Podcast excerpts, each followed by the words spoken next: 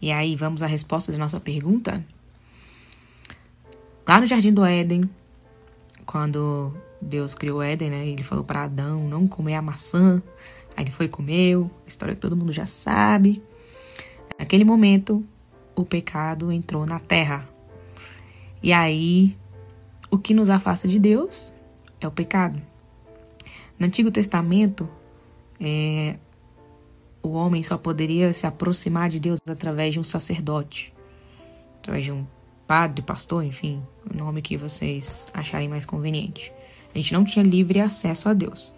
Era só ele que deveria se purificar, oferecendo animais em sacrifício para poder chegar até Deus, porque o pecado é mais ou menos como se fosse um, uma barreira entre nós e Deus. Só que o que acontece? A coisa que Deus mais quer de nós é relacionamento. Que a gente fale com Ele, enfim. Esse negócio de uma vez por ano ter contato através de outra pessoa é, não era uma coisa né, que agradava o coração dele. Porque relacionamento você cria com convivência, com dia a dia, e é mais ou menos isso aí que Deus queria de nós. Então, acabava que uma vez por ano o sacerdote ia lá fazer o sacrifício, aí as pessoas iam e voltavam a fazer tudo de novo e ficavam mais distantes de Deus. E aí ele resolveu fazer uma coisa muito louca. Ele resolveu se esvaziar dele. Tipo, imagina que Deus é tipo um super-herói com superpoderes. E aí, de repente, ele resolve viver sem poderes, entendeu? Aí ele veio para a Terra através de Jesus.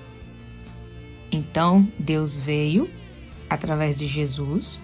Sim, imagina que é você vestiu uma armadura, enfim, um, um, uma capa, o seu uniforme de super-herói, qualquer coisa que você quiser pensar aí. Mas é assim: Jesus como homem e ele era Deus. Aliás, tá falando que Jesus, ele é Deus? Exatamente, é isso que eu tô falando.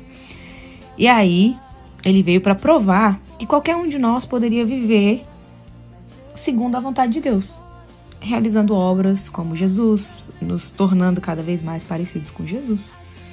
Ah, mas ele conseguiu porque ele era Deus. Não, ele veio, se esvaziou de toda a glória dele. Ele veio como homem, como eu e você, normalmente, ok? Combinado? Então, ele não morreu porque foi confundido com o bandido. Isso foi uma situação que ele deveria passar pelas provações, mas ele já tinha ciência se ele quisesse estalar o dedo e falar, não quero mais fazer isso aqui, não vou morrer mais, ele poderia. Mas ele escolheu, por livre e espontânea vontade, cumprir o propósito de Deus para ele aqui na Terra. E aí, tanto é que se você for olhar antes dele ser crucificado, que ele estava suando sangue, é, ele fala: Pai, se possível, afasta de mim esse cálice. Por que, que ele fala isso? Se possível se possível, não? Outra coisa que prova que Jesus estava como homem, ele em um momento ele fala: "Meu Deus, meu Deus, por que me abandonaste?". Então ele sentiu medo, ele sentiu tudo que a gente sentia, mas mesmo assim ele não desistiu do grande desafio dele. E aí, no Antigo Testamento não sacrificavam animais, enfim, tinha que ficar sacrificando o tempo inteiro.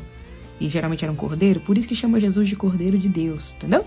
Porque Deus veio e se ofereceu através do seu filho ao mesmo tempo que ele é filho, ele é Deus, é isso? Ah, aliás, não entendi. Ora para Deus te revelar, porque é assim. Inclusive é Deus, Espírito Santo e Jesus. Os três são um só, que nem a gente é corpo, alma e espírito. E aí, depois que Jesus morreu, ele ressuscitou e deixou o Espírito Santo na terra. Isso significa que o mesmo Espírito que acompanhava Jesus pode acompanhar você se você quiser e que você pode fazer obras maiores, conforme está na Bíblia. Jesus curou pessoas, orando você também pode. Jesus multiplicou pães e peixes, você também pode, eu também posso. Tudo que ele fez a gente pode fazer e até obras maiores. Foi ele que falou, viu? Sou eu que tô falando, não. Resumindo a história, Jesus está vivo, não morreu, ele ressuscitou e um dia ele vai voltar. E o que, que isso tem a ver, Ariadne?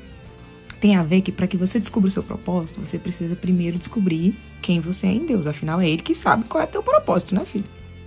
Só que se você não sabe nem quem é Deus, como é que você vai descobrir quem é você em Deus? Essa é pesada, né? Então, agora que você já sabe quem é Deus, pouquinho mais, claro que tem que se aprofundar e que você tem livre acesso a ele, que você não precisa de ninguém para interceder as suas orações, só o Espírito Santo mesmo, você pode orar, Espírito Santo intercede aí, é o único, mas você pode falar diretamente com Deus. Vou te dar uma dica. Hoje antes de dormir, ora e fala direto com ele, que agora você tá ligado. Você fala assim: "Deus, agora que eu tô sabendo quem é você, em nome de Jesus, eu quero falar contigo que você me revele quem eu sou e para que que eu nasci. Entendeu? É assim que você tem que orar, porque aí só assim você vai realmente descobrir o seu propósito na Terra. Beijo!